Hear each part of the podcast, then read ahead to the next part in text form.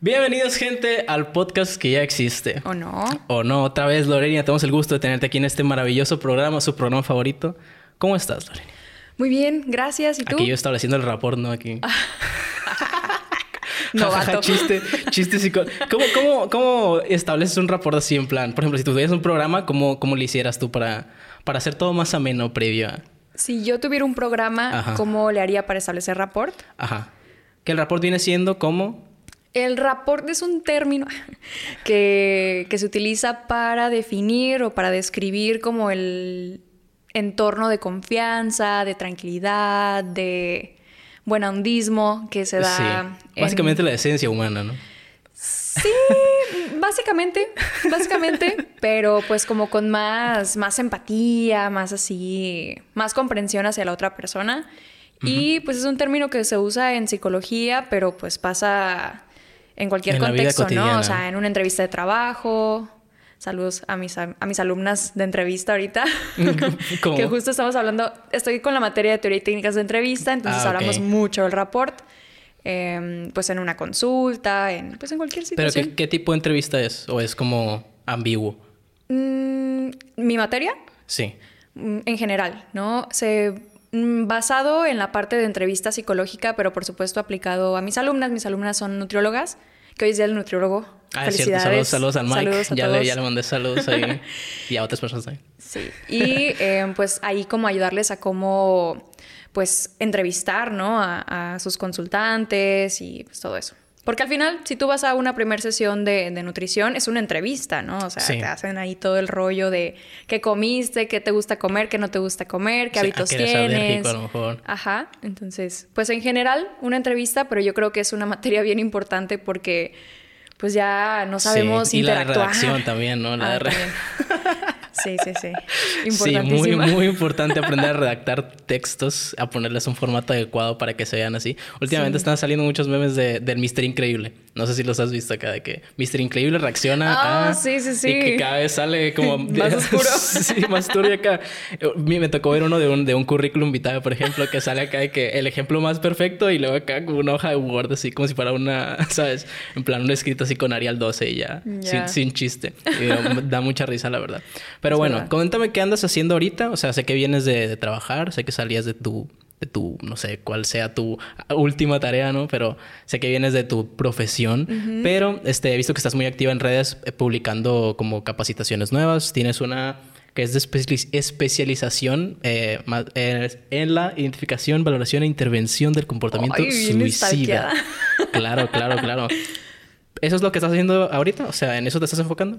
Eh, mira, el tema del suicidio pues es muy, muy importante, muy valioso, especialmente pues en lo que yo hago, en lo que es la psicología clínica.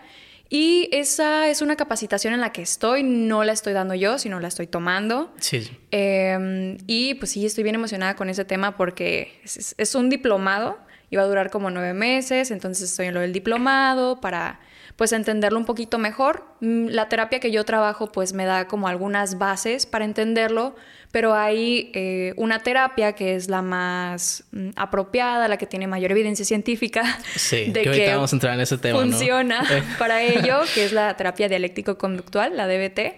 Entonces, este diplomado está basado en la DBT y por eso lo estoy tomando. ¿Y en qué consiste este tipo de terapia? La terapia dialéctico-conductual es una terapia conductual de tercera generación que pues se centra en entender los problemas, bueno, los problemas de la vida de las personas más que trastornos, más que cuestiones ahí muy Eh, ¿Cómo se le dice ahí como... Ah, tiene un nombre así en plan de que tienes algo escondido. Sí, ¿no? ¿Cómo Como se le ahí- dice? Reprimido, es la palabra. ajá. Así como que sentimientos reprimidos o anécdotas, historias reprimidas, ¿no? Exacto, entonces más que considerarlo como una enfermedad incluso, ¿no? O sea, como una enfermedad mental, se basa en que las personas carecen de habilidades de afrontamiento, ¿no? Entonces la DBT se encarga de enseñar o de entrenar incluso, o sea, es un entrenamiento a los eh, consultantes en habilidades para afrontar sus emociones y pensamientos. Ok, y estas deficiencias del paciente en este caso vendrían arraigadas de qué tipo de, a lo mejor su estilo de vida o tienen alguna Uy, como sí. historia detrás, no sé. Claro, todo eso, o sea, ahí sí que es el contexto de vida de la persona, en contexto me refiero a su trabajo, a su entorno familiar, que es una de las cosas pues iniciales, ¿no? Pareja, amigos, mm, incluso pues propias vivencias, ¿no? Que hayan, que hayan sucedido en, en, su vida previa, ¿no? Cuestiones traumáticas o dificultades, ¿no? Así cañonas. Y, eh, y pues también como esta, bueno, la DBT lo menciona como una vulnerabilidad biológica que nos habla de que hay personas a las que sí, o sea, sí somos más enojones, pues, o sea, sí, somos más sensibles ahí por cuestiones. ¿no? Ajá. más piquis en cuestión, pero ya biológica, ¿no? De temperamento, de carácter, ese tipo de cuestiones. Entonces es como un conjunto de estos elementos. No nada más se basa en la parte biológica, porque si no estaríamos cayendo como en otros modelos muy médicos de la atención psicológica o de la salud mental, sino todo este contexto. Sí, yo me acuerdo que cuando le comenté a una vez a mis papás que si me dejaban ir a terapia, me dijeron, no, es que nos da miedo que te empiecen a dar medicamento y así. Y fue como, mm, pero ¿qué no se supone que eso es otra cosa? O sea, que es una rama diferente. O sea, que, ¿cómo, ¿cómo se relaciona ese, ese ¿sabes? ¿Cómo es, cómo es el lazo del, del, medicamento y de la terapia? O sea, ¿en qué momento se entrelazan? ¿En qué momento se separan? ¿Cómo, o sea, ¿cómo funciona eso? Se unen por medio de la psiquiatría o sea, un psicólogo no receta medicamentos. Si en algún momento alguien le receta, un psicólogo le receta medicinas, huyan, corran, cuéntenselo a quien más confianza le tengan. No. Y, y repórtenlo también. Y claro, digo, sí. Lo expóngalo en redes sociales, que no se... Cancelenlo, Allí, ¿no? Como el, pues, no, no es lo ideal. Eh, entonces se unen por medio de la psiquiatría, ¿no? O sea, de hecho, el... Nunca es al revés. O sea, uno no podría ir a psiquiatría directamente. No es lo ideal. Ocurre, ¿eh? Porque hay personas que dicen, no sé, me siento muy mal, tengo muchísima ansiedad y que pues por alguna razón no tienen como contexto de, de qué es la terapia o dicen, no, no, no, lo mío es demasiado no, la terapia no me lo va a solucionar, entonces voy directo con el psiquiatra porque estamos acostumbrados a querer soluciones que sean así, ¿no? Como una aspirina. Sí, de hecho, ese es un problema ahorita. O sea, tenemos el problema de la inmediatez, que no sé si en tu generación lo hayan tenido de una, de una manera distinta. ¿Cuántos eh, años tienes, Dan? 23. no estamos tan lejos. Pues sí, pues, pero, o sea, yo lo veo ahorita porque en el rango que yo vi, como todo este. ¿Sabes? A lo mejor me tocó muy temprana edad, pues, el, que las nuevas. Eh, el internet, para hacerla resumido. el internet de las fue, Fue como que se exponenció demasiado. Entonces ahora ya tenemos la, necesidad de solventar todas nuestras necesidades en una inmediatez que no es. Al menos no se hubiera imaginado nunca, ¿no? En un, en un entorno, pues, con generaciones más experimentadas. Ajá. Y pues así, o sea, tenemos. Eh, el internet de Amazon, ahí está, queremos algo, lo compramos el mismo día, queremos ver algo, lo vemos el, el, mismo, o sea, en el mismo ratito, pues, y es como a lo mejor una parte de nuestra experiencia humana es no tener eso. Ok. Vivimos condicionados a, la inmediatez, lamentablemente. Pero bueno, no te interrumpo. de alguna manera, fíjate, a pesar de, de, que no estuviéramos como tan en contacto con esto en edades tempranas, pues ya nos habituamos a ello, ¿no? O sea, incluso, no sé, ¿qué te gusta? mi mamá, ¿no? Ya es súper fan de los TikToks, ahí está. Dale, dale, dale, dale, dale, viendo. ¿De qué video? así que se agarra sola. Sí, sola. No tiene un tipo de TikTok. TikTok no sabe que le gusta todavía.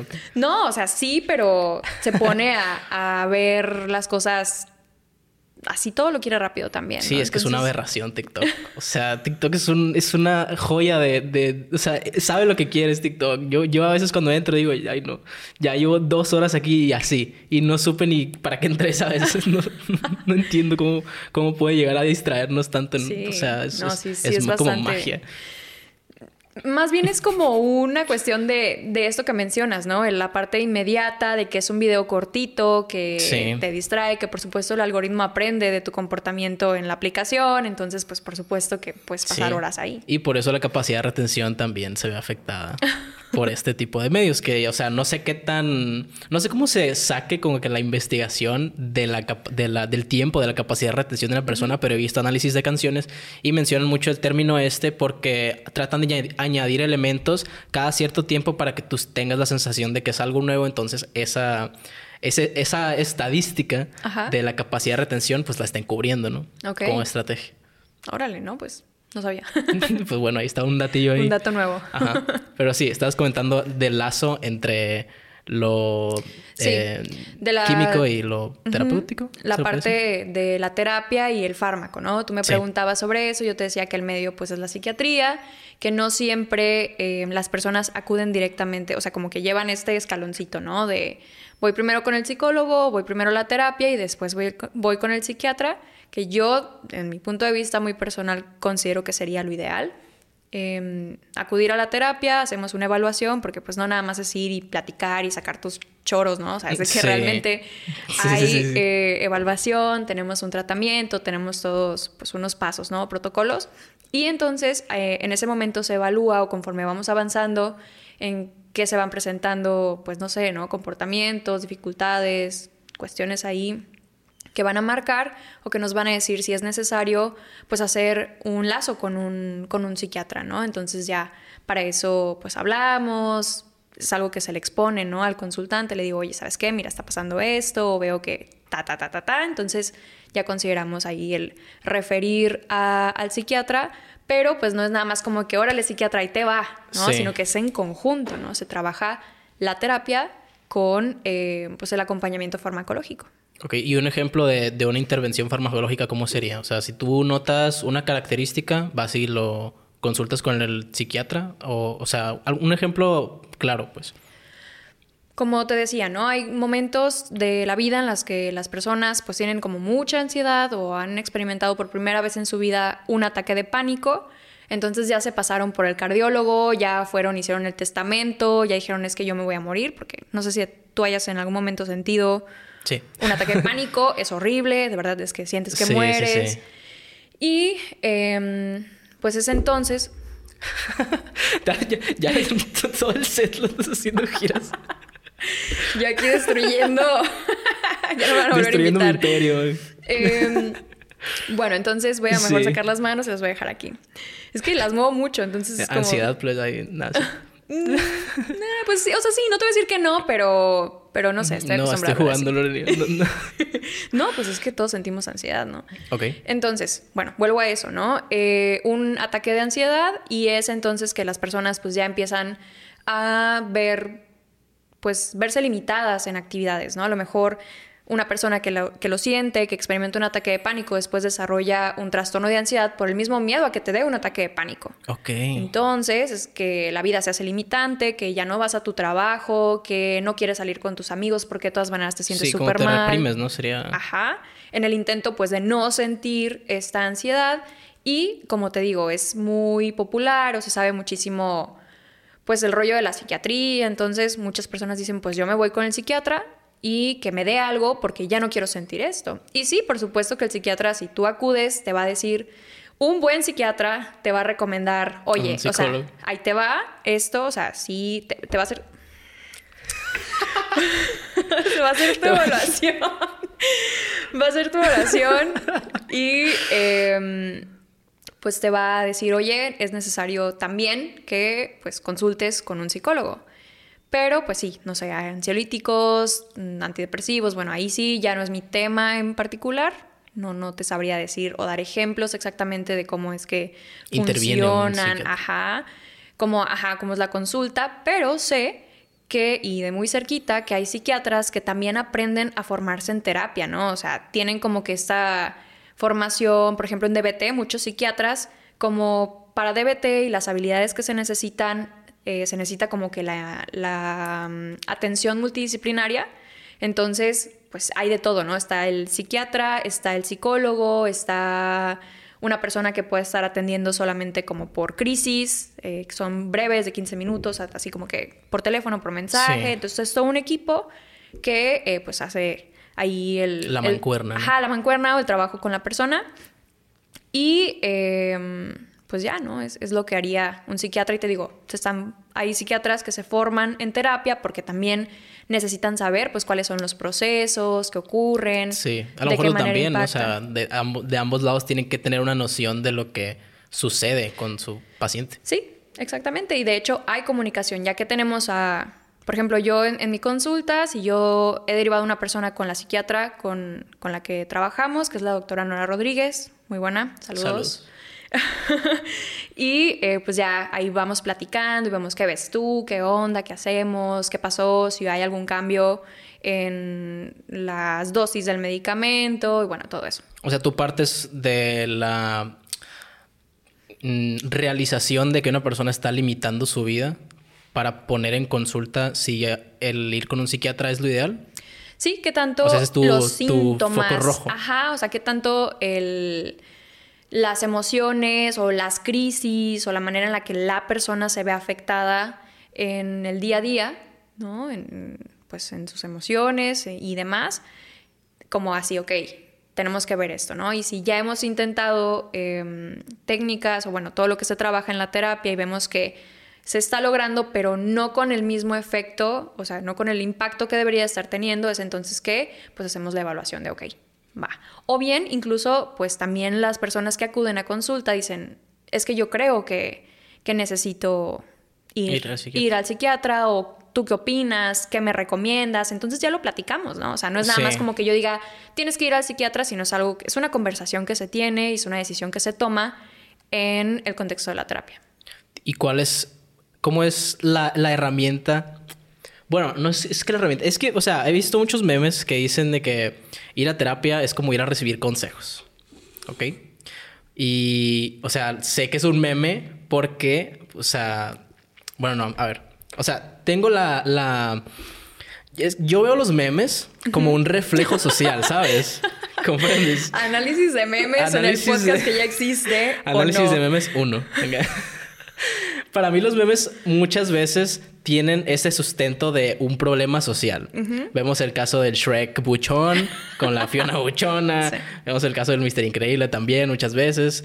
Entonces, al ver yo el tipo de memes de, psicología, también vi un, no sé si te lo mandé, un TikTok de, un, eh, pues está básicamente la, el, estereotipo este de que alguien entra y se sienta a ser escuchado y le dice que buenas, buenas tardes, este, ¿cómo está? El problema, el problema son tus padres. Ah, ok, gracias, nos vemos la siguiente semana. Entonces, sí, o sea, sé que está ahí por algo, pues, y tú como pues ya tienes cinco años en felicidades, cinco años eh, ahí trabajando en, en CIDEPS, pues cómo es realmente el trabajo de un terapeuta, que no creo que solamente sea dar consejos, pero pues está ese estigma, ¿no? Sí, no, esa parte es algo con lo que tenemos luchando, creo yo, mucho tiempo. ¿Por qué? Porque viene, y de nueva cuenta viene mi reniego, ¿no? Em, de, pues, de estilos de terapia que eran, que eran así nomás, ¿no? Me siento...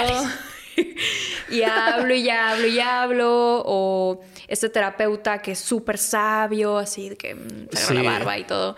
Y, y pues la cosa no va por ahí, ¿no? Más bien la terapia es un entrenamiento. Ok. O sea, es un entrenamiento como tal, al menos desde el modelo en el que yo trabajo, mm, pues sí, por supuesto que que hablamos, que ejemplificamos con situaciones de la vida de la persona, oye, no, pues me pasó esto o hice tal, ¿no? O sea, como de... Sí, le muestran un panorama de posibilidades para que pueda salir adelante con, pues, con decisión. Claro. Que sienta que tiene el control de su vida. Es que de hecho se tiene, ¿no? O sea, todos tenemos el control de nuestra vida. El asunto es que hay momentos en los que pues tambaleamos, ¿no? O sea, nos sentimos perdidos o son de nuevo cuenta las dificultades emocionales tan intensas que pues, siento que no tengo el control, se me olvida, pero sí que lo tengo. Y de hecho, pues eso es lo que trabajamos en la terapia, ¿no? El de que, hey, es que tú, em, vamos de alguna manera responsabilizando a mis emociones, a mis pensamientos, como es que no me dejan, por ejemplo, la ansiedad no me deja vivir, ¿no? La ansiedad no me deja ir a trabajar o no me deja estar tranquila en casa. Bueno, entiendo que eso sea súper difícil y se busca validar al 100% todo eso porque es real, ¿no? Sí, o sí como lo que platicamos en el primer episodio, que si no lo han visto vayan a verlo, que pues estamos en una sociedad que todavía reprime ese tipo de, de sentimientos porque ejemplifican algo extra como para decir, si él puede, tú puedes, ¿sabes? Claro. Y pues cada quien está como que en su lucha, en su mundo y pues es válido sentir todo. Sí, y es, como te digo, una lucha real, pero pues justo parte de que no podemos controlar justo eso, lo que sentimos, y lo que sí podemos controlar, pues son nuestras acciones, cómo es que yo respondo a la ansiedad cuando me llega, ¿no? ¿Cómo es que yo respondo a todo eso que siento cuando me toca exponer en clase, cuando tengo que subirme a un camión, cuando tengo que volver... Cuando tengo que decir bajan del camión. cuando tengo que decir bajan. O cuando tengo que, no sé, volver a, al hospital o volver a la escuela después de todo el tiempo encerrados, o sea, todo eso, ¿no? Sí. Ok, tiene sentido. Pero, o sea, lo dices como entrenamiento porque de alguna manera se establece una rutina o una tarea o sea, ¿cómo, cómo se maneja eso? en la terapia, claro que hay tareas, o sea, mm, algo que yo les digo siempre a las personas que, que acuden por primera vez a consulta conmigo es que la terapia ocurre no en el consultorio, o sea, la terapia ocurre en el día a día, ocurre cuando tú sientes lo que sientes y piensas lo que piensas, ¿no? Entonces, em, sí, sí se dejan tareas, sí practicamos, hacemos ejercicios durante la sesión de una hora, pero el rollo es hacerlo allá en tu casa, allá cuando pues te sientes mal, allá cuando tu mamá te dice todas estas cosas, o sea, es, esa es desde mi punto de vista la terapia. Entonces, en la sesión se busca, pues sí, como te digo, ejemplificando con estas circunstancias de la vida de la persona, qué estrategias, qué habilidades son las que pues, serían más adecuadas para lo que pasa y entonces pues ya llevártelo a la práctica, ¿no? Sí, que una de las cosas que también he encontrado en tu perfil últimamente desde la, primera vez que viniste es un post acerca de establecer límites. ¿Qué vendría siendo esa estrategia? Bueno, esa estrategia como tal no, no sé si le llamaría así, sino más bien creo que... Mm, Consejo. pues es un... Mm. Mm, no, es que no, no es como un consejo. Bueno, puede, todo lo que está en mi face, en mi Instagram, en mi Facebook, son consejos, ¿no? O sea, eso sí es a la población en general, no es una terapia. Tengo un disclaimer ahí en mis historias destacadas. ok. Eh, esto no es terapia, ¿no? O sea, si tienes alguna situación compleja, acude a un psicólogo. Pero pues sí busco como basarme en las circunstancias más comunes, pues que nos ocurren, ¿no? Entonces, establecer límites es algo muy necesario porque a pesar de que en los últimos tiempos nos hemos hecho como más individualistas, como que somos más conscientes de nuestras necesidades, de pues nuestros proyectos, de movernos hacia ello, todavía nos cuesta mucho, mucho trabajo dejar de lado lo que los demás quieren, eh, quieren que yo haga, eh, si se van a sentir bien o mal si yo hago, digo tal cosa. Entonces, se ha, ¿cómo te digo? Se ha popularizado también una cuestión de que no, es que las personas pues no respetan los límites, ¿no? O sea, se pasan y red flags, ¿no? Y todo este rollo. Sí, ¿Cómo, ¿cómo ves tú eso? O sea, cada vez que sale algo nuevo en internet, tú estás como que... Ah. Sí, sí, así yo de, ay Dios. Ok, en el caso de las red flags, yo creo que empezó como con una, ¿sabes? Con un buen giro. Sí, claro, o sea, la intención era buenísima. Sí, sí, sí, pero luego de repente se tornó como a, burla y luego quién sabe si están jugando como en el lado de, de, si estoy haciendo esto como en plan sátira, en plan meme o estoy haciendo esto realmente acá. O sea, en plan, estoy eh, expresando algo que para mí sí es una red flag, pero no tendría por qué ser una red flag. ¿Cómo fue tu, tu ver, ver el transcurso de ese, de ese movimiento de las red flags? No sé, mira, algo que ya te había platicado es que yo tengo problemas con, ese tipo de contenido que se hace como viral, ¿no?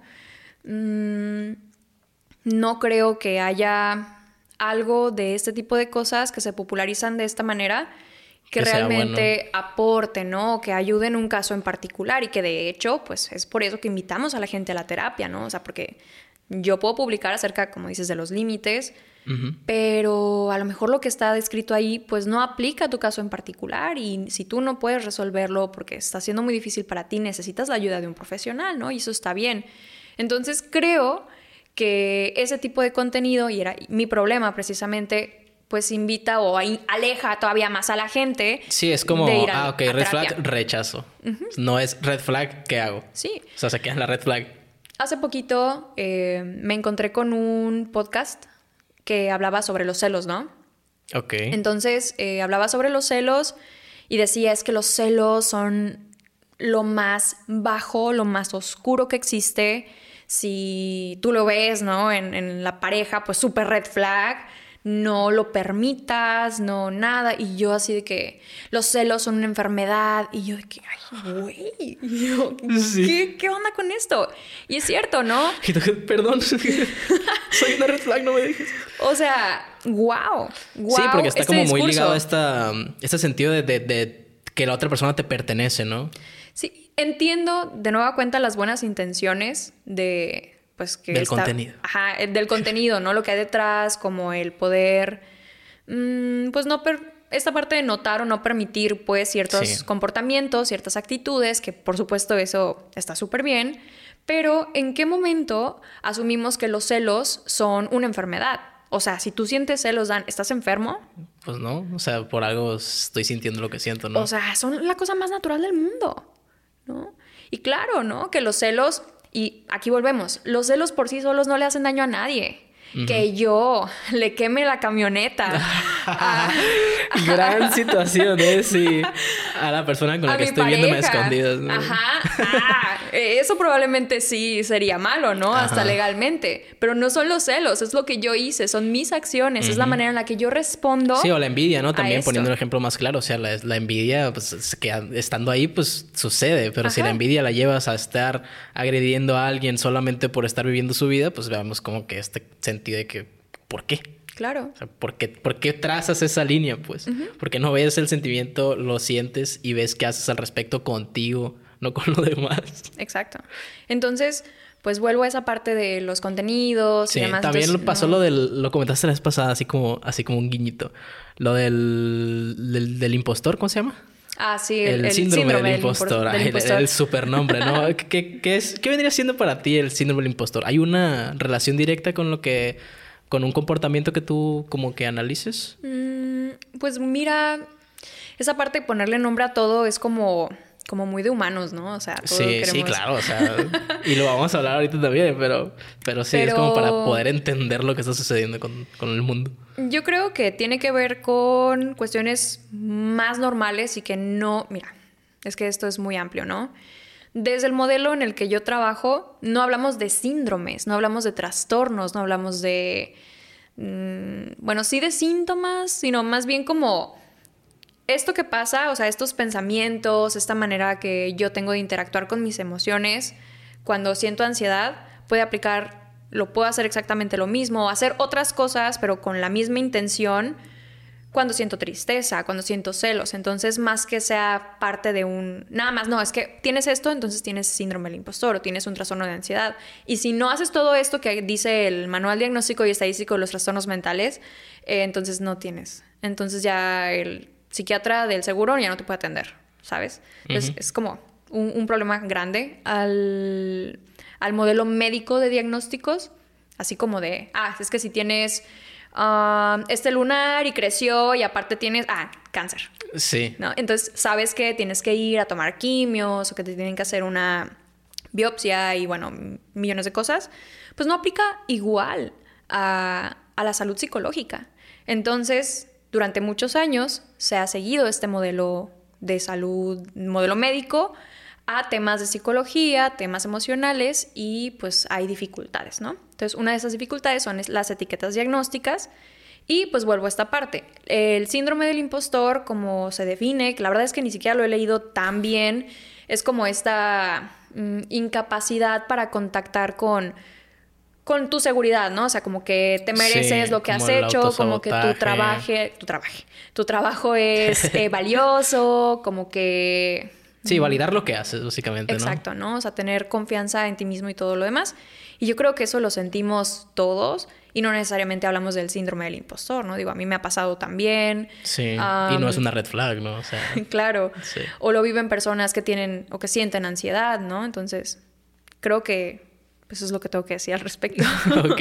¿Qué otros, ¿Qué otros te ha tocado eh, presenciar así? últimamente con estas famitas, ¿no? Que se hacen virales. Mm. O, hasta ahí. Pues hasta ahí. Mira, ah, pues el Blue Monday que acaba de ser. Ah, cierto, cierto, cierto, cierto. Ok, ¿qué es el Blue Monday? El Blue Monday es el día más triste del año, ¿no? Según una fórmula ahí matemática que hizo un. No sé si era psicólogo, la verdad es que no me acuerdo, tengo un artículo en CIDEX. Wow. Tengo un artículo en, en la página de CIDEPS que se llama Blue Monday, si quieren ir a verlo. Ok. ¿Y, Y- en qué consiste? o sea, ¿cómo Eh, llegaron a la conclusión de que había literalmente un día más triste del mundo? Sacaron un cálculo entre los días que habían pasado desde Navidad, ¿no? O sea, como que la gente se acababan las fiestas y todos los brillitos y todo el Merry Christmas Sí, el y declive, Holly ¿no? Jolly y todo eso. Ajá. Entonces, eso fue uno de los términos. También eh, que, pues, a medida que se alejan los días de Navidad y entramos a los días de enero, la gente se hace, pues, más consciente de que hay que pagar deudas porque se encharcaron para comprar regalos, que, pues, ya otra vez volvemos a la rutina. Es lunes, lo que implica Que volver al trabajo, o sea, empieza la semana. Entonces, esa es la fórmula que hicieron. y Dijeron, ese es el día más triste del año. Y eh, pues ya ahí desarrollaron, no me acuerdo exactamente, eh, no, no me acuerdo, pero había algo así como de los teléfonos. Mm, Hicieron llamadas, o sea, le hablaron a la gente para preguntarle así como que se estaba sintiendo y ahí Como una sacaron... consulta popular acá. Ajá, y fue ahí como sacaron esta información. Y pues se dice que ese es el día más triste del año. Pero, mm, pues no es así, ¿no? Ajá, es O una, sea, no es que- falacia. Ajá, y mucha gente pues así como que, ah, ok, el Blue Monday, no, pues sí, con razón estoy bien triste. Pues claro que vas a estar triste si es Mercurio lunes. retrógrado, Lorena. Mercurio retrógrado. Exacto, No ¿no? otra O sea, explicación. Imposible, ¿no? Imposible verlo de otra manera. Sí. Entonces, eh, pues bueno, esa parte también es, es muy popular y, y, pues se cree, ¿no? También existe un síndrome que se llama SAD.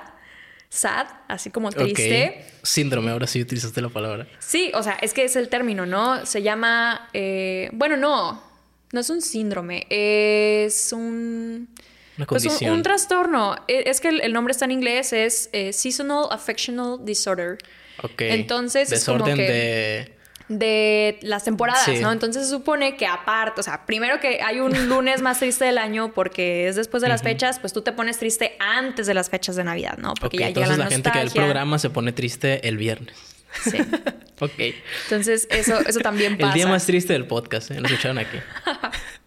Qué extraño. O sea, Sí. ¿cómo llegaron a la conclusión mundial de que había un día más triste? Bueno, no mundial, ¿no? Eso fue en los Estados Unidos.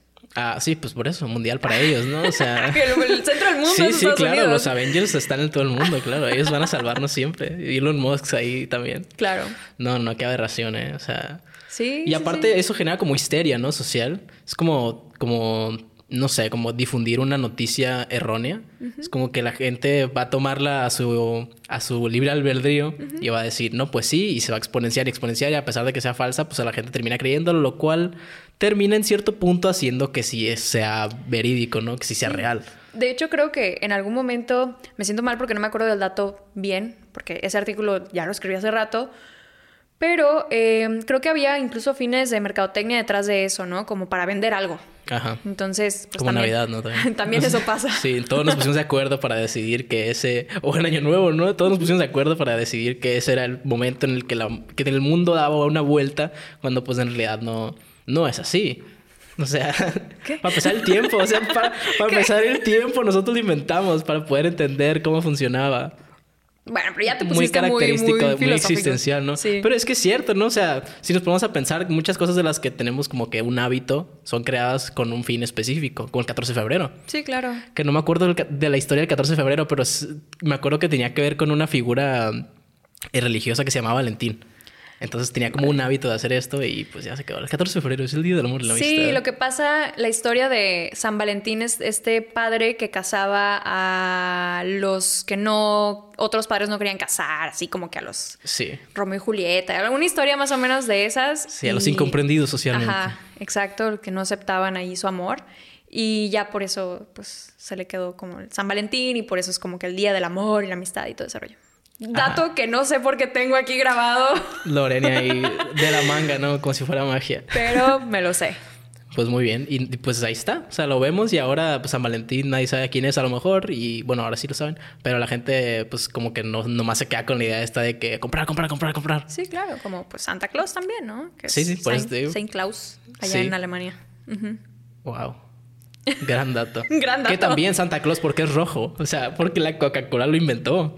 Sí, o sea, Pepsi también al principio tenía su Santa Claus azul, pero ahí lo peló. Y ahora todos vemos como la figura de Santa Claus de que el hombre blanco, bueno, bueno sí, blanco caucásico con barba viejito y de, traje rojo, pero así lo inventó Coca-Cola. Sí, sí, está, está cañón esa parte. El impacto, ¿no? no que tiene. Deja tú, o sea, otra de las figuras que tenemos como que idealizadas.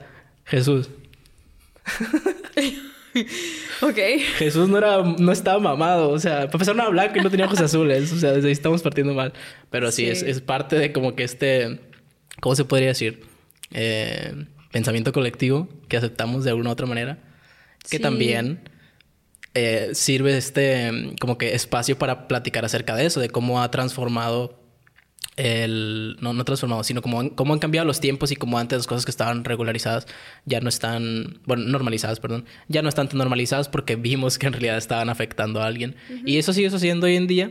Y platicando acerca de eso, ya que, ya que mencionamos todo lo que sí se debe de hacer en terapia, la vez pasada nos, nos quedamos eh, pendientes de platicar de lo que no se debe de hacer. Y para esto, pues empezamos con la sección que yo denominé Freud no existe, son los papás. Eh, pues sí, eh, no sé si vean a Freud en la carrera, eh, de que, no sé, para, para, ejemplificar alguna, alguna situación que no se debe hacer o para verlo como ejemplo. Entonces, no sé, ¿cómo quieres empezar el tema de Freud? Ay, bueno, mm, no me gustaría empezar. no, mentiras. Sí se ve mucho, mucho, mucho, mucho a Freud en la carrera, como te seguramente te platicaba. Para comer. Gran rola, eh, Tintana y ídolo. ¿Es Tintana, no? Creo. La verdad, sí, desconozco. Me corrigen si no. Pero bueno, sí. Pero bueno. Lo ven a Freud en la carrera como, oh, Freud, el dios de... O lo ven como, miren, no hagan esto. ¿O sí? No. ¿Sí lo ven como ejemplo, como referente? Sí, claro. Wow. Muy lamentablemente, eh, los programas educativos de psicología, al menos en la región, no están actualizados al 100%. Creo que se ha hecho un gran esfuerzo en, pues, incluir, ¿no? temática pues mucho más, mucho más actual, con evidencia y bueno, todo ese rollo, pero pues lamentablemente aún se siguen enseñando pues las prácticas estos temas, ¿no? Ajá, y no nada más el problema es con Freud, o sea, no es que yo odie a Freud personalmente. Estamos hablando del psicoanálisis, ¿no? O sea, en este caso, que fue algo pues fundamentado por Freud, vivido, eh, basado en experiencias propias de tratar con gente por sus eh, huevos.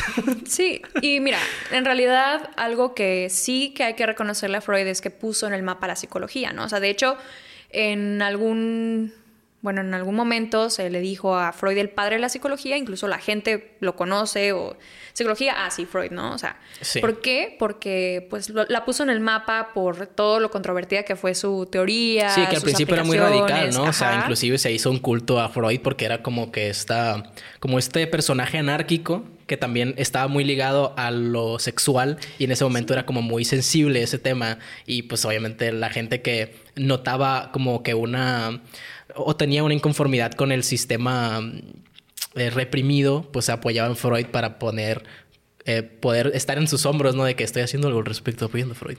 Claro, entonces, como te digo, sí fue como un tema ahí medio loco en, esos tiempos, o sea, ahí hubo quienes lo amaron, quienes lo odiaron. Y, eh, pero al final, pues sí, ¿no? Se habló de terapia, se habló de psicoterapia. Se habló de curar pacientes, básicamente. De atender ahí pues situaciones mentales, ¿no? en aquel momento. pues recomendaba cocaína, ¿no? O sea, desde ahí estamos partiendo de una algo dudoso. Exacto. Y eh, pues sí, ¿no? O sea, realmente se les sigue enseñando a los estudiantes la teoría psicosexual, el esquema de, la personalidad de, Freud, ¿no? Y, todo este rollo. El consciente, el preconsciente, el inconsciente, el, yo, el, yo, el, ¿cómo se llama? El este de Edipo.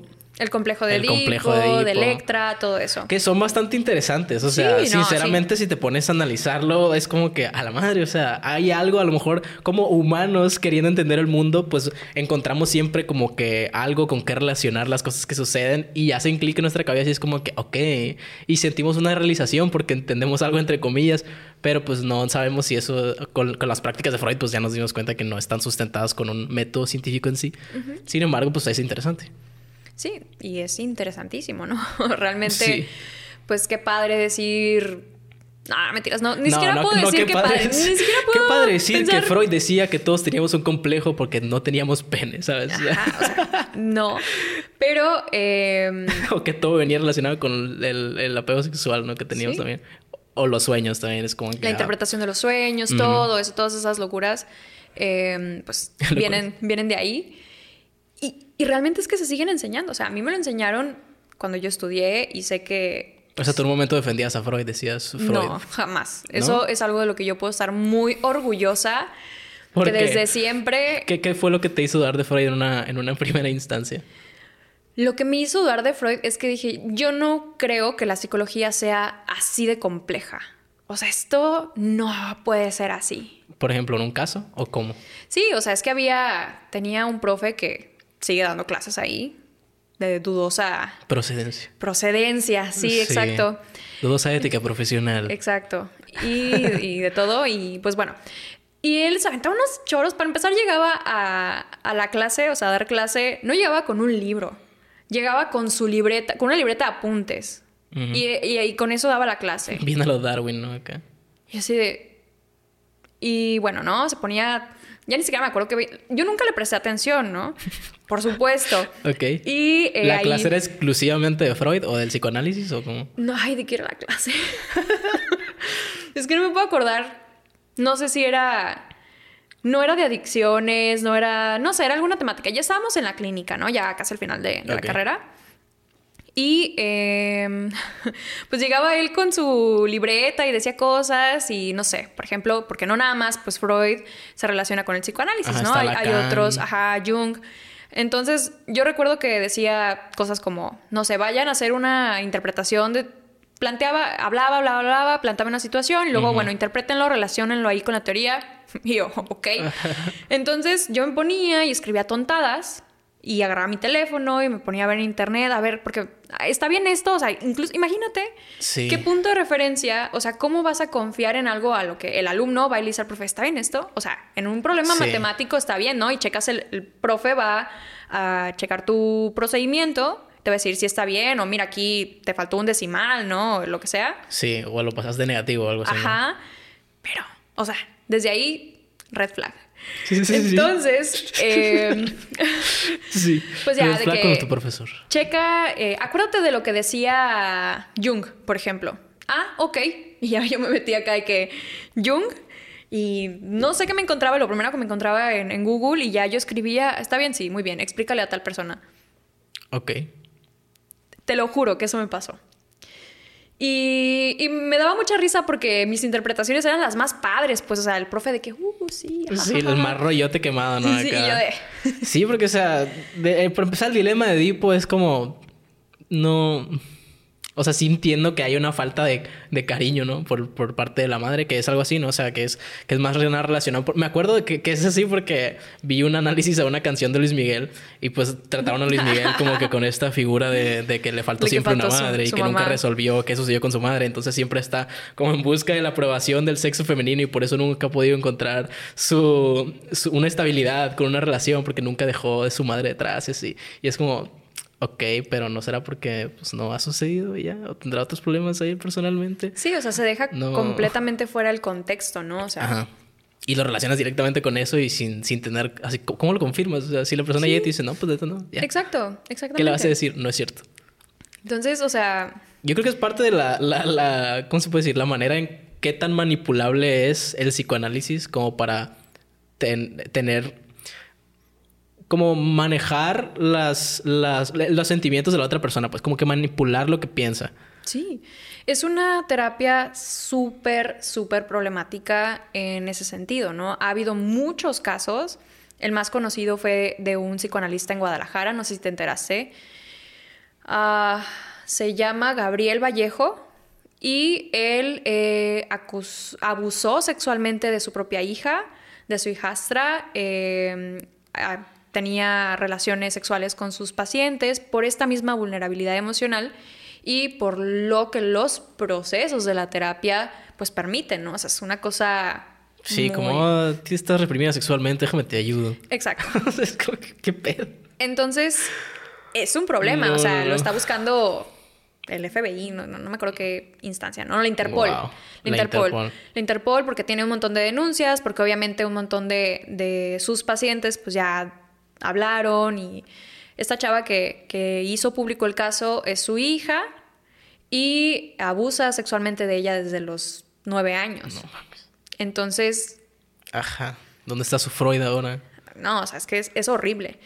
Y así muchos casos, muchos que no conocemos y es, es, problemático. Entonces, por este mismo de que sí, yo interpreto esto y entonces, o sea, ¿qué onda?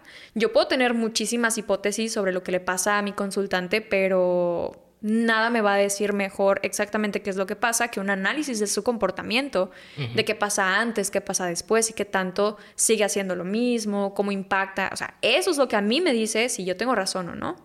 Pero en realidad no importa si yo tengo razón o no, es cómo vamos a cambiar, cómo vamos a hacer, darte habilidades para que hagas un cambio en esto que no te gusta. Que también, o sea, me, me te, mencioné esto porque me acuerdo que quería... No sé si te dije cuando terminamos el, episodio pasado que, que, Paloma me dijo que, que te preguntara así, ¿cómo, cómo analizarías tú los personajes de Friends? Y es como, ah, eso es psicoanálisis, compa.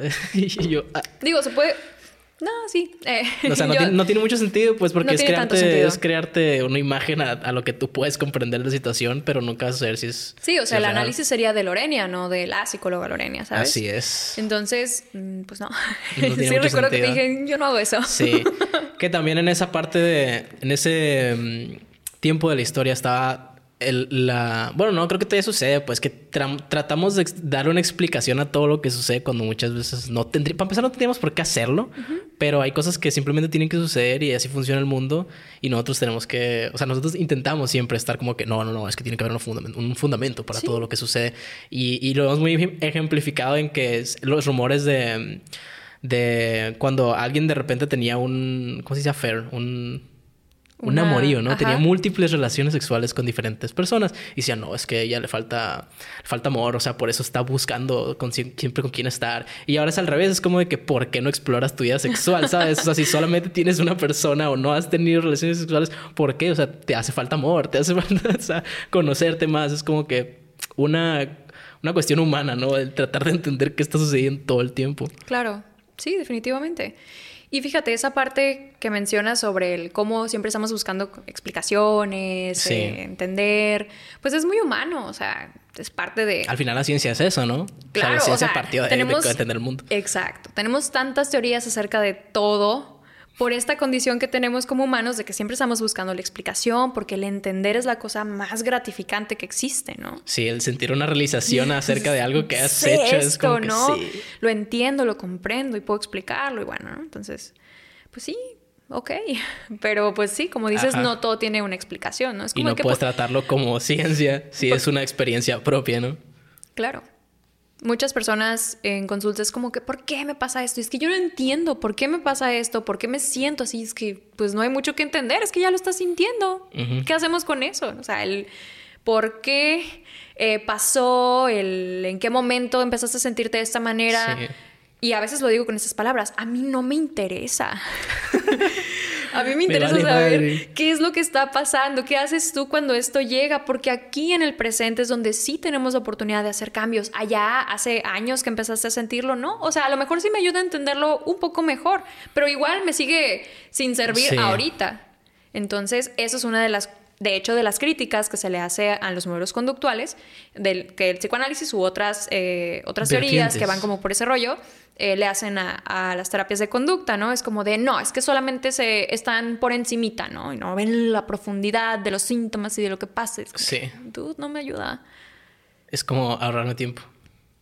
Sí. Y que, ojo, tampoco se trata de que la terapia sea así como que ah, súper rápido. vamos al meollo del asunto. Ajá, pero...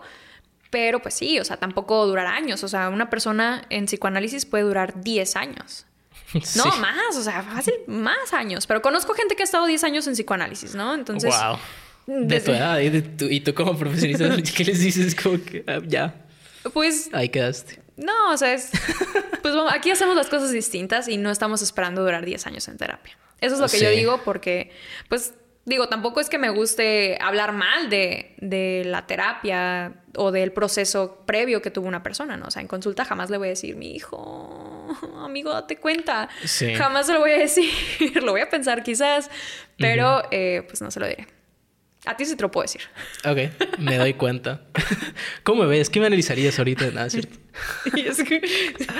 No, es que también tenemos como esta figura freudiana estigmatizada en lo visual, en el modo de ver el contenido. O sea, todos vimos, todos conocemos el ejemplo del angelito y del diablito, ¿no? Es como que, ok, Freud, ahí está Freud. Todos tenemos la idea del, de la terapia de voy a ir a sentarme y voy a estar ahí, Freud. Es como que también los medios que hacen contenidos basados en Freud están ahí inmergidos en la en el sesgo que tiene la gente de cómo es la terapia en sí. Sí. Y también es desvalidante por lo mismo, creo yo. Sí, claro. Como te digo, esa, esa noción que se tiene en la terapia de que estás en el diván y que se analiza y todo ese rollo, que se ha popularizado por las películas incluso, o sea, por, por todo, ¿no? Todo nos dice de eso. Pues sí, sí tratamos de, de ir quitando un poco esa idea. Y ahorita que, que estabas diciendo sobre las interpretaciones y todo eso, mi mamá me estaba comentando ayer, ayer en la mañana, eh, que estaba viendo el análisis de una psicóloga en, no sé, un caso que había pasado, no me acuerdo si en Colombia o no me acuerdo qué había sucedido, pero eh, un hijo mató a su mamá y a su hermano. Y los mató y a su mamá le, la super cuchilló, no sé, así el estómago. Sí, muy, muy sádico el asunto. Súper sádico. Entonces, lo que la psicóloga estaba diciendo era que, eh, pues como le tenía envidia al hermano, lo mató y se, obviamente, o sea, obviamente esta envidia estaba súper comprobadísima porque el, asesino pues le había rajado ahí la panza, entonces ahí está donde no, pues... está el reflejo del comportamiento humano en su máximo esplendor. Sí, o sea, que no, aquí está la falta de amor desde, desde, el, desde el vientre, no sé qué. Sí, o sea, si lo hubiera cuchillado dos veces no fuera así. O sea, no, sí, si hubiera sido en los pies, bueno, o sea, y ya, pues ahí estoy como que...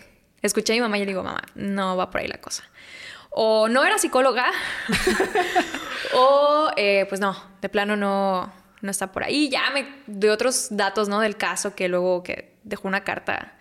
Bueno, hay un rollo que ella me estaba contando eso que había visto que le había parecido súper interesante y pues yo obviamente la escucho y ya le digo, la cosa no, va por ahí, ¿no? Entonces sí, sí, eso pasa. Eso pasa y fíjate, sale en la tele, mi mamá lo ve y Ay, no, es que la tele ahorita ya es quiero captar tu atención, no importa que que, tengan que hacer, pero dame tu atención. Entonces es, un problema, es un problema porque eso es lo que se conoce de la psicología, lo mismo que como dices, ¿no? Sabemos al de Freud y ahí el diván y todo eso. Y se hacen series acerca de todo eso. Sí, sí, sí. Em, series y películas, ¿no? Sí. Em, hace algunos años salió una película en... Bueno, no me acuerdo en dónde salió, pero yo la vi en Netflix, que se llama To the Bone que es sobre eh, trastornos de la conducta alimentaria. No sé si ya la viste. No, no la he visto. No, bueno. Pero también podemos platicar de eso. Se sirve de preámbulo. Sale Keanu Reeves. Entonces... Keanu ídolo, GOAT. ok, con eso ya, todo bien. Entonces hablan, eh, retratan ahí la, la, historia de una chica que tiene anorexia y pues ahí como que va a una casa donde pues se trata así como ese tipo de temas, donde hay más chicas, ¿no? Que tienen, chicas y chicos que tienen trastornos de la conducta alimentaria. Como un... ¿Cómo se dice? Cuando se juntan varias personas, centro, no. Pues... Ah. Al, como alcohólicos anónimos, pues, pero de, de problemas de, de alimentación. Más bien es como un... Un grupo... No, es como si fuera... es como una clínica. Una clínica, pero esos de... No es ambulatoria, pues, o sea, ahí se quedaban y todo ese rollo. Se me olvidó ahorita la palabra. Pero pues bueno, algo así, entonces una casa y ahí está como que los terapeutas, tienen enfermeros, todo ese rollo, como si fuera un asilo, pero pues no un asilo para personas de la tercera edad, sino para... Eh, un centro de atención para terapeutas, bueno, para, para, gente con problemas de TCA. Sí. Y bueno, eh, todo va muy bien, todo marcha, exponen ahí como que todas las conductas problemáticas y cómo había ya intentado, no sé, distintas terapias, no habían funcionado y al final se salieron con una mamada de, explicación, o sea... Sí. De... Ay, no, es que se me da coraje. Porque al final ella se cura, o sea, toca a fondo de que ya se va a morir, porque pues obviamente pues no había tenido pues una mejoría, ¿no? En estos comportamientos y te voy a spoilear el final. Sí. Ni modo. Spoiler alert Soporten. para todos. Ok. Eh, al final lo que la salva, lo que le hace así como recuperar eh, la chispa de la vida Dios. es que su mamá, no, Ah, es que su mamá la agarra y como que le da leche en un bibi, así como de, ah. Y yo de que, Dios santo, ¿qué es esto? No puedo creer que invertí como dos horas de mi vida en esto. Sí, ¿cómo que no fue Keanu Reeves que la salvó? Qué No, falta, no. qué, qué chale. Estuvo, estuvo cerca, estuvo cerca Keanu Reeves, pero no lo hizo. Pero, fue ay, no. fue la, la leche materna. O sea, entonces, imagínate, o sea, eso es lo que. mm, pues lo que están pasando. Consejo, si quieren arreglar su vida, consiguen leche materna, pues. Sí. Entonces, esa parte es lo que digo, pues es problemático, ¿no? Y pues imagínate una persona que tiene cero conciencia de que hay terapias basadas en evidencia y terapias que no están basadas en evidencia, en un momento de vulnerabilidad donde están eh, asustados, donde están cansados, están agotados Sí, de pues no va a ponerse a cuestionar las cosas, ¿no? Es como que, pues, esto hay, pues esto tomo, ¿no? Y Exacto. pues a ver qué sale. Y va a tomar, lo peor es que va a tomar esa referencia como si fuera el todo, ¿sabes? Sí, no, y es que con justa razón, oye, pues estás yendo con un profesional, en teoría. En teoría. En teoría, o sea, estás yendo con un profesional. Estás haciendo tú- clases con un maestro que ha dado clases por 30 años, ¿no? En teoría.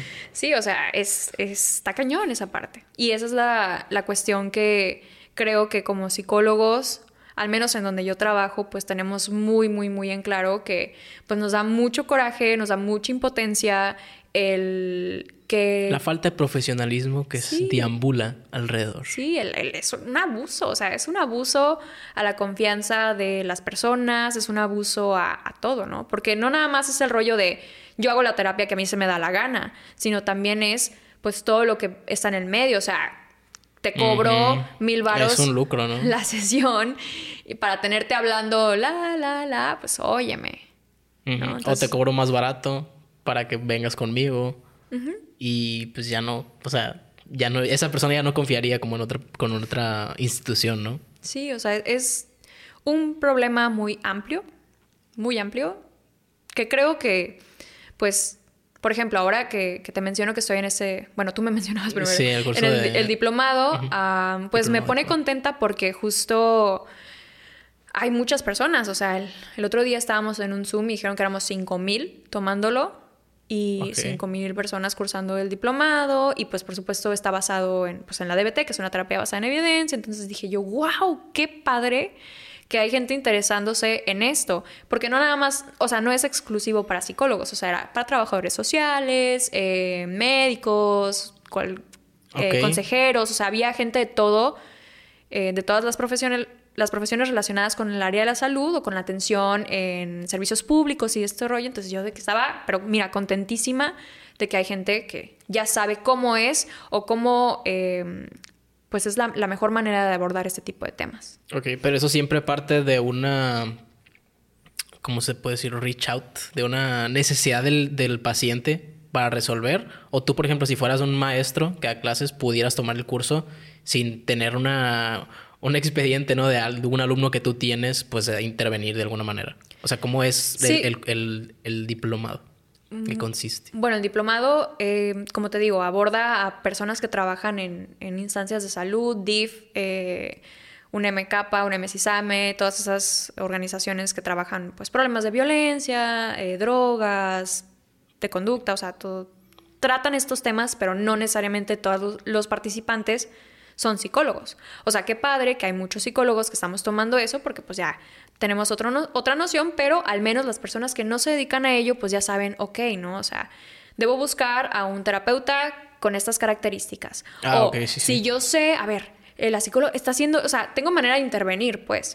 Y en la parte de la atención, así como directamente, realmente puedes dirigirte, aunque tú no seas el profesional, em, Del área. el, el médico, pues, o, o el psicólogo, pues sí puedes acercarte y entonces apoyarte en un médico y ese es como el enlace, ¿no? Sí, o sea, aplicarlo. De, o sea, de alguna manera es para promover el que esto se conozca.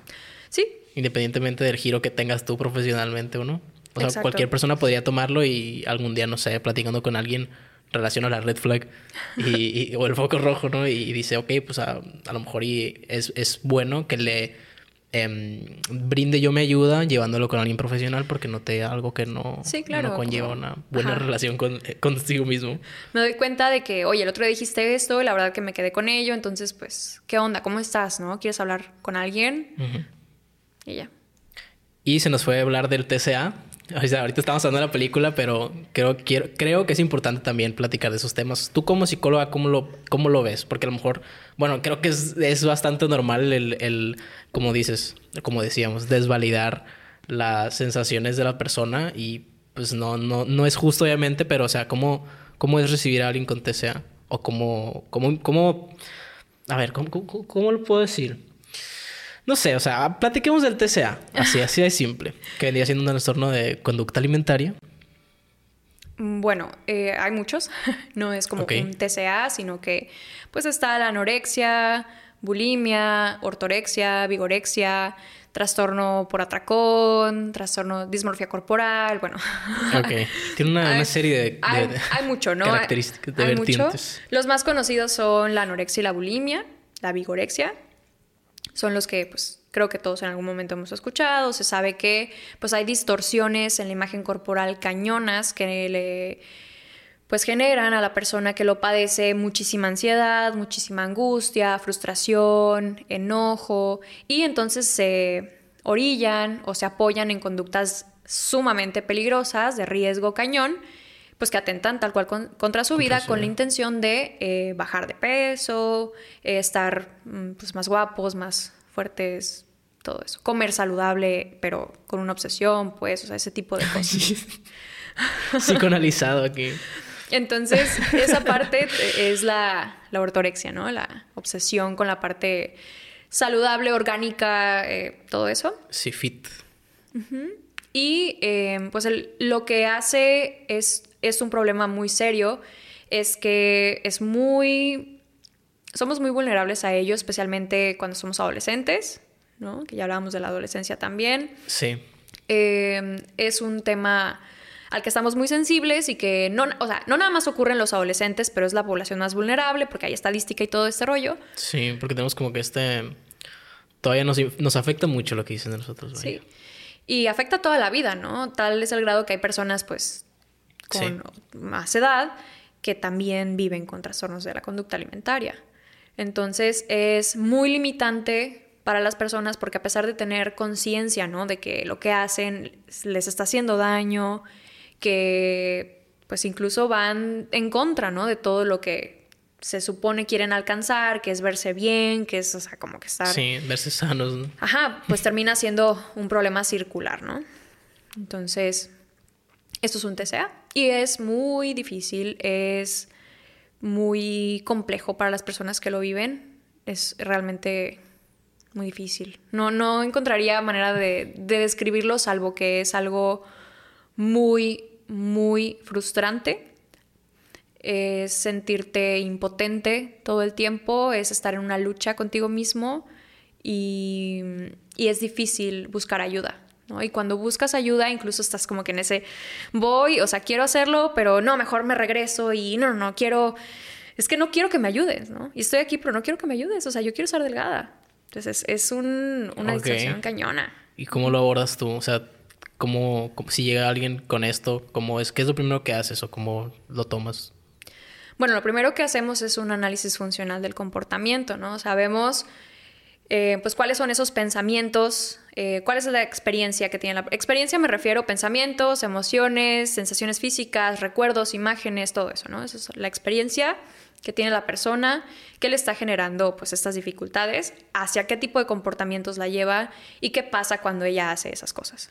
Entonces, eh, muchas veces nos encontramos con que pues eh, las conductas compensatorias como hacer ejercicio en exceso, vomitar, dejar de comer, contar calorías, bueno, todo lo que hacen, más que, o sea, sí perseguir el, el objetivo como de quiero verme delgada, es que no quiero sentirme ansiosa o no me gusta sentirme gorda o no me gusta estar preocupada por mi cuerpo, entonces hablamos de darle habilidades para afrontar cuando esa, esa emoción o esos pensamientos llegan que se conviertan en habilidades de afrontamiento mucho más adaptativas, ¿no? O sea, que no es me autolesiono o porque también las autolesiones van muy, muy de la mano con Sí. este sea, eh, o dejo de comer, o me voy y me hago cinco horas, ¿no? De, de ejercicio, eh, sino más bien hago otro tipo de cosas, ¿no? Empezamos a trabajar con la apreciación de, del cuerpo humano desde, a ver, o sea, esto es lo que eres, ¿no? Y sí, muchas cosas. Un amigo me, que invité aquí al programa me pasó un TikTok que, que se supone que era como un, un punto de vista pop, un punto que está muy, muy de moda el pop, te pasó algo. Se supone que era un punto de vista y que el, el video era tu cuerpo y te estaba hablando a ti y te decía, ¿por qué, me, ¿por me hablas así? ¿Por qué me estás tratando así si yo nunca te he hecho nada malo? y, y sí, yo me quedé a la madre, o sea, sí es cierto. ¿Por qué, ¿Por qué le hago esto así? Y yo creo que es, es, un buen preámbulo para platicar acerca del amor propio. Ahorita que está también de moda el, el amor propio, el, el, sentir que tú lo puedes todo, las green flags, ¿no? o sea, ¿cómo, ¿cómo parte uno a saber si está teniendo un amor propio o no? ¿Qué, es, ¿Qué vendría siendo el amor propio? Yo creo que eso es algo que lo define cada quien. Ok. No creo que haya una definición general de amor propio. O sea, para mí amor propio puede ser salir del consultorio y llegar por mi cafecito porque me lo merezco porque he tenido un día difícil. Y eso puede ser un gesto de amor hacia mí. Okay. Como puede ser eh, ir a mi clase de ejercicio en la mañana. Eh, o puede ser un... A ver, como que me estoy tratando mal, ¿no? O sea, como que andas bien estresada, a ver, cálmate tantito. Sí. en realidad es, es algo que depende de, de cada quien y que lamentablemente también se ha popularizado como es que el amor propio es ese súper empoderamiento, este, ve y hazte el skincare y ponte uñas y cómprate cosas porque te lo mereces y todo eso no siempre es así, ¿no? O sea, como que mm, se ha ido por otro lado el, decir, ah, sí, es que amor propio, me compro esto que está bien caro, que quería, ¿no? Creo que eso es, eh, puede ser mucho más sencillo que eso, ¿no? Como te digo, a lo mejor sí me compré un café, pues me costó 30 pesos, ¿no?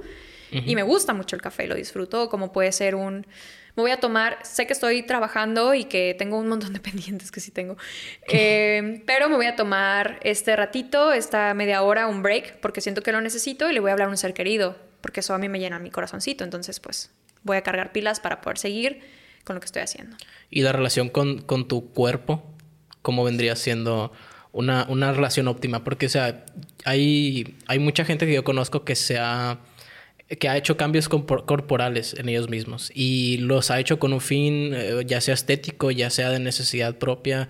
Eh, he traído aquí a gente, a Barbara Fox, con, con que se acaba de hacer la, la operación, la, la, operación de reasignación sexual, básicamente. Entonces, no sé, me queda esta, esta, esta duda personal como de que hasta qué punto yo siento que en mi cuerpo algo no, no concuerda con lo que yo quiero ver. O sea, eh, eh, ¿Eso es, ¿Eso es una falta de amor propio o, eso es una incomodidad que yo tengo? Y no sé si hay una respuesta al respecto, pues, pero tú como, como del lado psicológico, ¿cómo, cómo se, se, aborda eso en, una terapia? No sé. Ajá. Fíjate, esa parte también me peleé con el podcast. pero es que yo escucho los podcasts y nomás me peleo, o sea, realmente es como que los escucho y estoy debatiendo en mi mente. Eh, que es interesante, ¿no? De escuchar podcast precisamente de, oye, no estoy congeniando con esto, pero ahora sé que no, que, que esa idea no, no, no, va con mis ideales o con mi ética de trabajo. Sí. O sea, por algo están ahí. Justo, pues sigo mucho ese contenido, ¿no? Como de temas de desarrollo personal, de amor propio, de autoconocimiento y pues todo eso, ¿no? Y por supuesto que eh, pues una parte importante de lo que consideramos como, como, amor propio, pues va relacionado a nuestra imagen, ¿no? O sea, cómo me veo, cómo está mi cuerpo.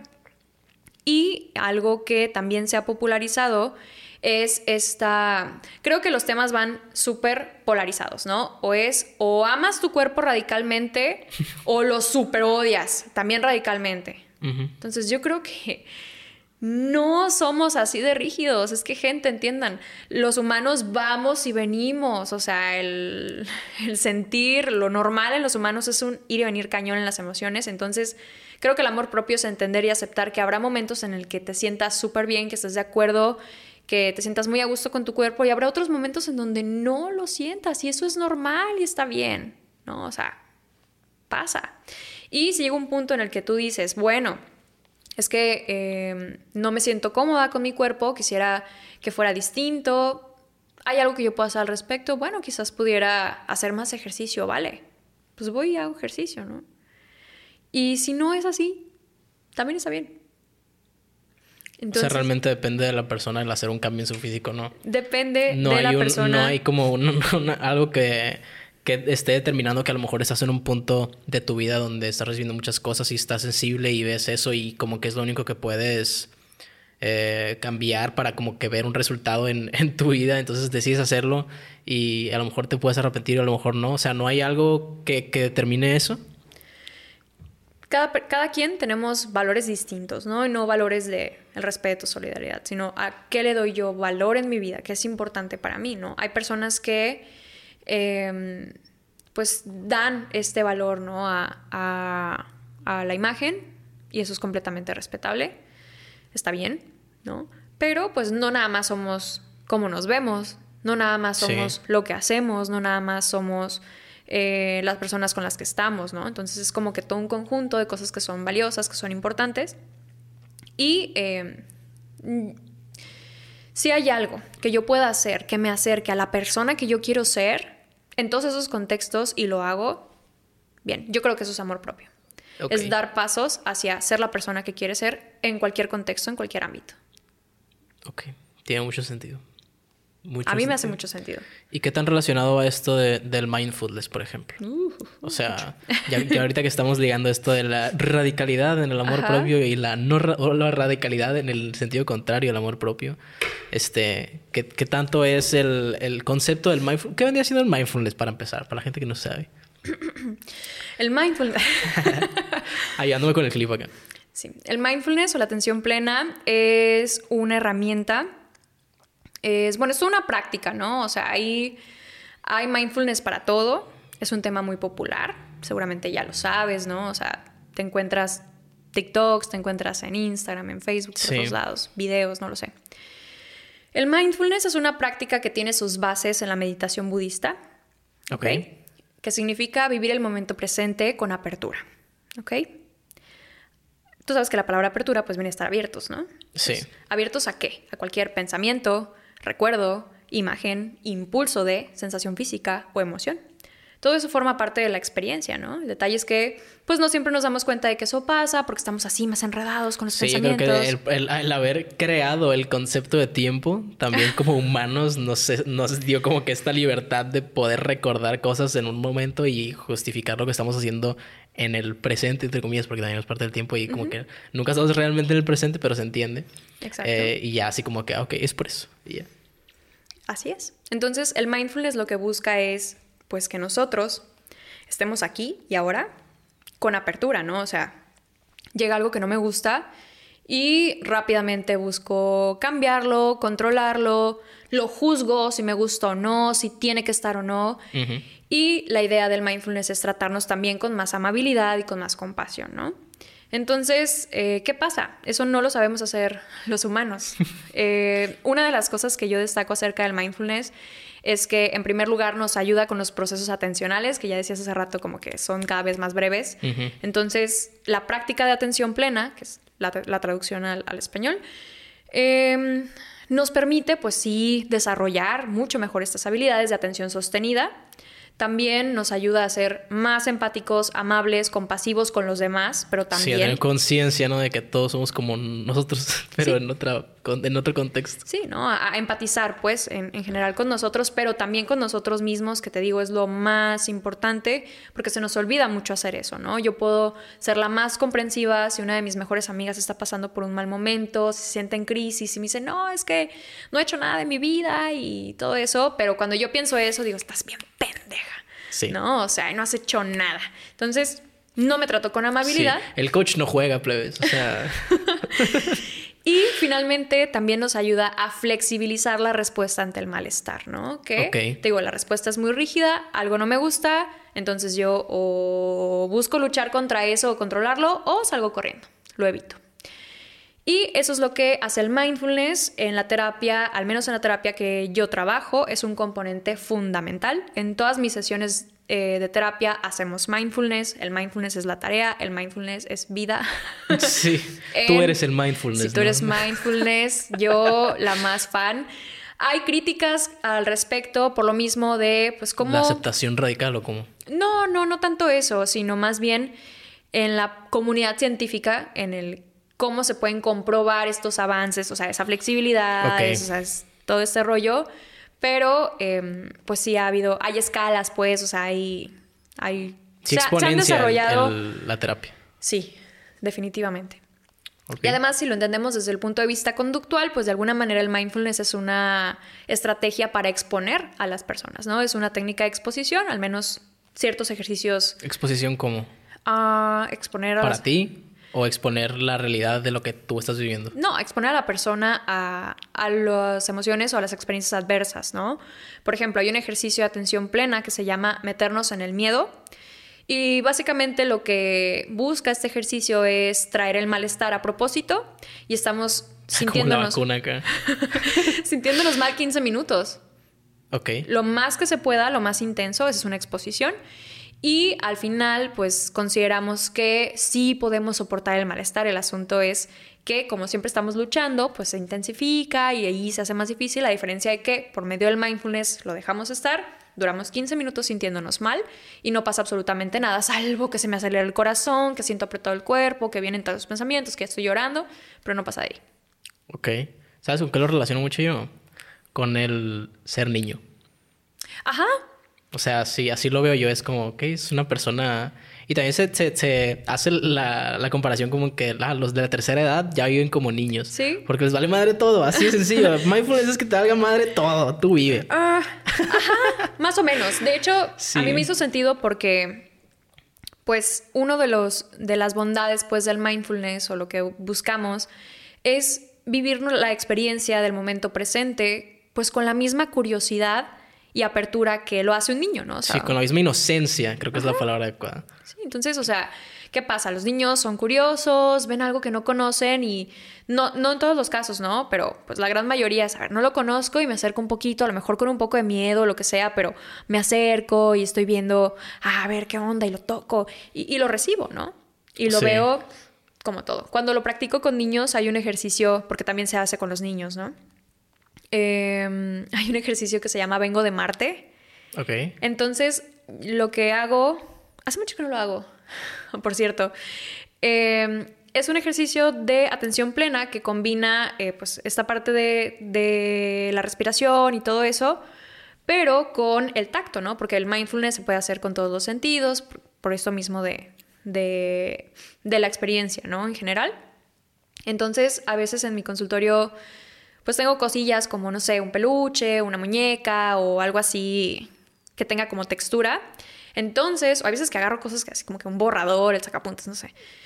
Y lo que hacemos es, em, se le dice al niño, ¿no? O sea, imagínate que eres un marciano, ¿no? Entonces, ¿cómo es? ¿Cómo eres? ¿Cómo eres? A ver, ¿cómo te verías? No, pues tengo antenas, soy azul, soy verde, no sé, lo que sea.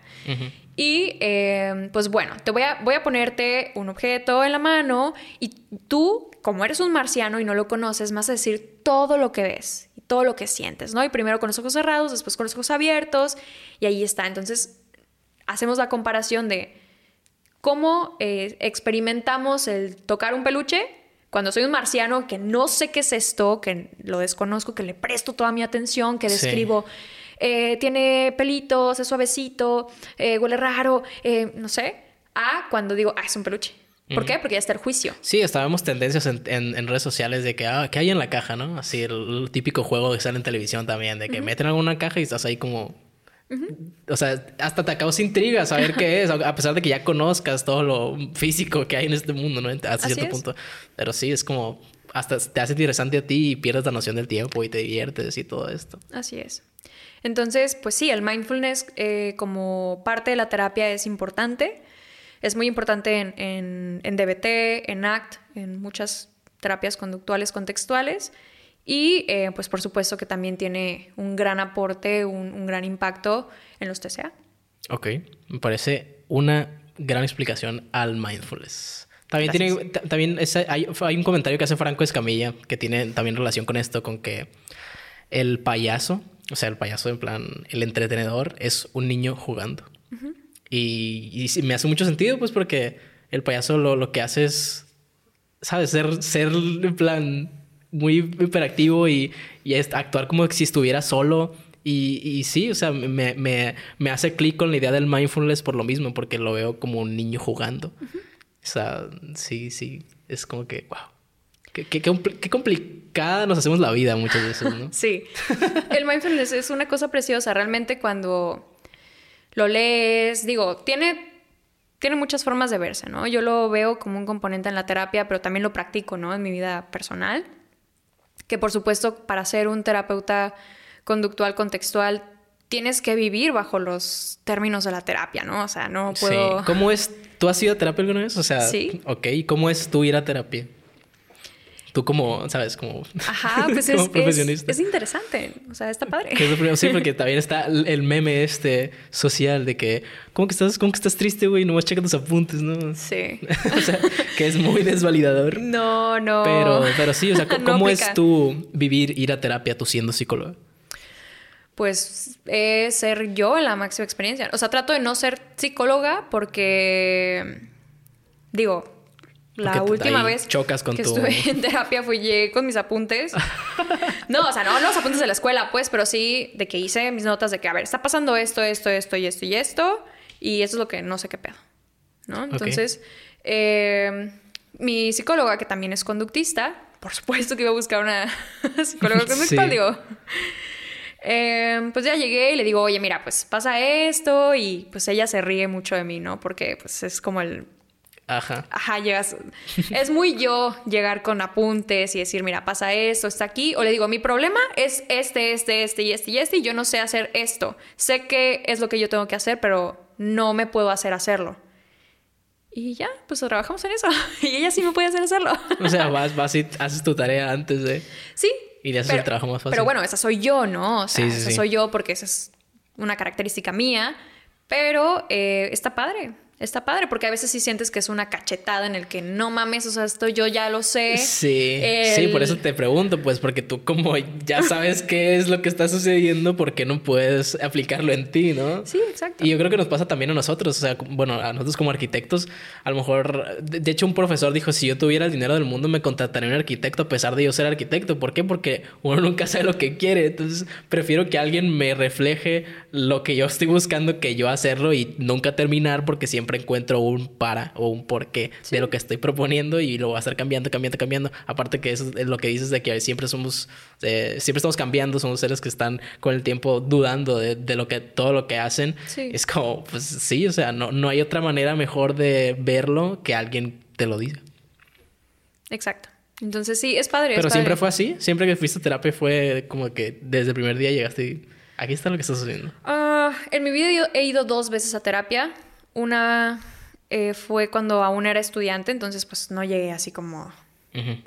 O sea, sí traía súper pensado que era lo que quería tratar y todo eso, pero eh, yo recuerdo que mi primera sesión en aquel momento fue muy incómoda. no me sentí tan cómoda en ese contexto, pero al final después, las veces que fui siguientes a ellas, pues todo bien. Y, eh, y ya pues está así, es como de... Pasa esto. Ajá. Ok. Sí. Sí.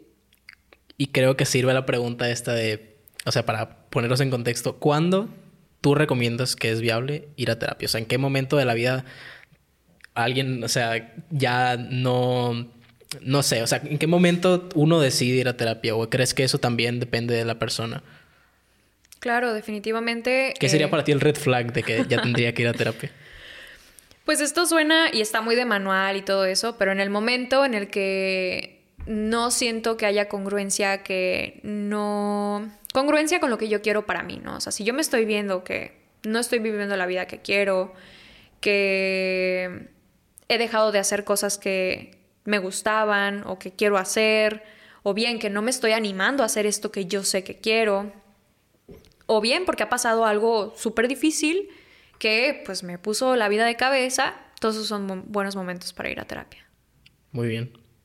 ¿Algo con lo que quieras cerrar, Lorenia? O sea, no sé si tengas... O sea, tengo un último tema, pero la verdad me da miedo este, como que abrirlo. Porque es un poco... Digo, no sé si va acorde, o a lo mejor sí, que es el tema de la pornografía. Ok. O sea, no sé... como te digo, he visto mucho contenido en internet acerca de que no, la pornografía es algo que te, sabes, te crea una, una construcción acerca de tu vida íntima, de, de, que no es sana, o sea, te genera problemas, no sé, de, de disfunción eréctil, etcétera. Como, no sé, tú como profesionista, cómo lo veas, eh, eh, o sea, cómo veas la, el, el, impacto que tiene la pornografía en una persona. a nivel Pues, profesional, ¿no? O sea, Ah, ¿Qué te digo? Es difícil, ¿no? Porque de alguna manera eh, se ha normalizado muchísimo esto, ¿no? O sea, ya me Sí. decías, creo que el primer día que entraste a la secundaria que alguien te enseñó un video porno, ah, sí, ¿no? claro, sí, sí, sí. Entonces- No, la primera vez que vi pornografía en mi vida fue en el celular de un tío, o sea, que por respeto no voy a decir quién fue. Pero sí, está muy a la mano. Sí, Muy- está demasiado a la mano. súper a la Y mano. entiendo esta onda de que, ok, pues sí, o sea, muchas, muchas, mucho del contenido de la industria pornográfica que vemos es, es obviamente sexualizando a la mujer y, y haciendo ver como que el, el hombre siempre eh, predomina, ¿no? Es el, el que tiene que ser satisfecho en este mundo. Sí, claro. Pero pues ahora eh, también hay mucha alternativa, como por ejemplo lo de OnlyFans, que no necesariamente tiene que tener una relación con un abuso hacia, el, hacia el sexo femenino o hacia el sexo masculino, pero sigue siendo pornografía, pues, o sea, ¿tú cómo lo, lo abordas en ese sentido? Si alguien llega con un problema. Mm, Pues problemas en sí ¿No te ha, o sea, no, no has visto un No. reflejo de la pornografía en la, vida de las personas? Ajá, como tal, no. Más bien con, el- como todo, todo en exceso. Sí, todo en con exceso es la obsesión, ¿no? O sea, con una Que compulsión. también, o sea, también te- te- se enti- se- ah, se- va de la rama con estos excesos que se ponen las personas, ¿no?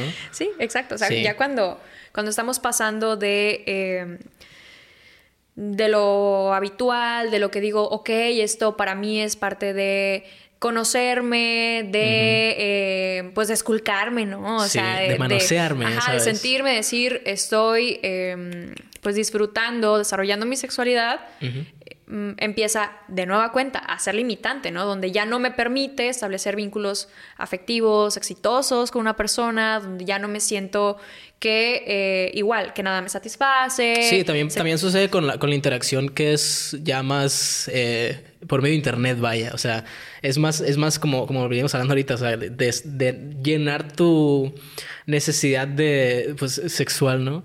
De ok, tengo que resolver esto, voy a mandarle un mensaje, nos mandamos fotos y ya, quedó. Y es más satisfactorio que tener que literalmente desnudarte enfrente de la otra persona y pues te sientes menos vulnerable también, entre otras cosas.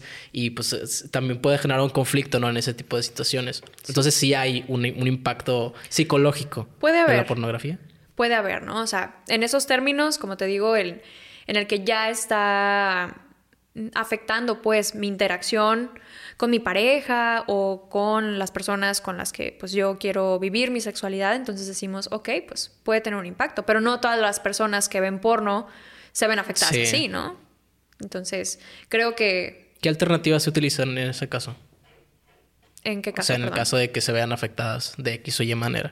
O sea, si se, se rechaza completamente o se hace progresivo o no sé cómo se trata. O sea, Cuando por eso te hablamos- pregunto. Cuando hablamos de una obsesión, por ejemplo, cuando ya es un, Cuando ya te limita a ti vivir. Sí, sí, sí, cuando ya estamos siempre viéndolo o cuando no puedo hacer otra cosa, ah, entonces hablamos de un de una pues de, de una terapia, ¿no? O sea, empezamos a disminuir, a ir quitando, ahora sí como pues como cualquier otra adicción, ¿no? O sea, con las adicciones, pues Progresivo. Ajá, progresivamente y vemos todo este rollo, ¿no? Porque al final las personas que buscan ayuda, pues buscan ayuda por algo, o sea, realmente quieren salir de ello, aún así les encante lo que sea que estén viendo, ¿me explico? Sí. Entonces, pues es ese el punto en el que nosotros trabajamos, ¿no? O sea, a ver, ¿qué es lo que hay detrás del que tú estés acá, ¿no? Y empezamos a trabajar en ello. O sea, se Que también se puede caer una, una dependencia por no tener ese tipo de experiencias de manera personal, ¿no? O sea, ahorita también con la pandemia, yo creo que dos años, dos años encerrados, pues nos limitaban a, a eso. Sí, o sea, eh, hay muchas cosas, pero en sí, en sí, en relación como a la pornografía, el impacto creo que depende, depende de muchos aspectos. Por ejemplo, la edad, ¿no? A la que estamos expuestos a este tipo de contenido. Sí, también con la edad te vas dando cuenta de que hay cosas que no están bien, ¿sabes? Exacto. Eh, el tipo de contenido que se ve, porque pues creo que también hay pues distintas formas de... Sí, Billie de- Eilish hace poquito sa- sal- sacó, bueno, estaba platicando con ella, pues ella comentaba que ella era o sea, tenía como un problema pues a la hora de tener, tener algo con alguien porque se crió con las expectativas de, de estar viendo pornografía constantemente. Así es. Y muchas veces también en, en Sex Education, no sé si la has visto la serie. No la he visto. Eh, Está padre. Eh, una, una muchacha también eh, está como que condicionada a recrear todo lo que vio en vez de sentir lo que tenga que sentir en el momento, ¿no? Y, y hasta para la persona con la que estaba teniendo intercourse. Pues era, era como que, ¿qué pedo? Estoy haciendo con un robot, ¿sabes? Me estás diciendo como que cosas programadas para que se supone que yo sienta bien, pero pues no, no tiene mucho sentido, ¿no? La idea es tener conexión con la persona con la que estás haciendo. Exacto. Entonces va de nuevo, ¿no? O sea, es qué es lo que está detrás de eso, ¿no? Realmente creo que la interacción sexual con afecto, sin afecto, lo que sea, pues va, va más allá de eso, ¿no? O sea, es un, lo que yo quiero para mí, si es simplemente para pues, yo sentir padre o conocer mi cuerpo, desarrollar, vivir mi sexualidad, o bien si ya es por un rollo romántico, ¿no? O sea, de, de cariño, de amor, de pareja, de no pareja, lo que sea, pues eso es lo que hay detrás. Que también el amor propio te puede limitar o no limitar. Sí, en ese claro que sentido. O sea, hay muchísimas eh, cosas que influyen en tu poder experimentarlo y a lo mejor por eso también la gente cae en estos contenidos. Así es. Se ven limitados a caer en estos contenidos. Y pues sería todo, Lorenia. A lo último, eh, últimamente les estoy preguntando a, los- a las personas que vienen aquí al programa una pieza de contenido, ya sea relacionado a lo, a lo que hacen o no, eh, que recomienden. Digo, ya recomendaste, la película de... Bueno, no recomendaste. Ya mencionaste la película de Ken Reeves, que pues ya la spoileamos Ah, ok. también, entonces ahí una disculpa. Pero bueno, algo que tú quieras, ya sea de, tu de, de lo que haces tú o de lo que no, que quieras eh, compartir con la audiencia. Pieza de contenido. Ajá, un podcast que te haya llamado la atención, no sé, una película, algo. Aparte del primer episodio, que les recuerdo que si no lo han visto pueden checarlo en el canal. ¿Qué te diré? ¿Qué te diré? Mm. Es que va de nuevo, y a lo mejor este es un problema mío, ¿no? Como que temas así de, de lo mío, ¿no? De psicología y estas cosas como que sí me da un No- poco de cringe. No, tienes, no hay un referente ni- así que tú digas, ah, mira, a él lo conocen y él es bueno. No lo el sé. silencio dice mal sin mil palabras, pues. No, por ejemplo, un contenido... el de CDEPS, ya. Ajá, ándale, exacto, exactamente. Vayan a verse la, la serie de, de los videos de CDEPS. No, em, hay una TED Talk que es de Stephen Hayes, que, em, que es el desarrollador de la terapia de aceptación y compromiso. Está cortita, durará, no sé, como una media hora por ahí o 20 minutos. Y eso es lo que yo recomendaría. Muy bien. Yo, como anarquista, voy a recomendar Mindhunter, la serie que le mencioné a Lorenia de todos estos análisis de asesinos seriales, Oh, por el simple hecho de que son asesinos seriales y no por la fundamentación que tiene el investigador con base en las teorías freudianas y del psicoanálisis. Entonces, ¿dónde te podemos seguir, Lorenia? Me pueden seguir en Instagram como arroba psicóloga Lorenia. Me pueden seguir en Facebook como psicóloga Lorenia. Me pueden seguir en... No, nada más tengo esas redes. En la web me pueden encontrar en www.cideps.com. Y en YouTube también en el canal de Centro Integral de Psicología o CIDEPS.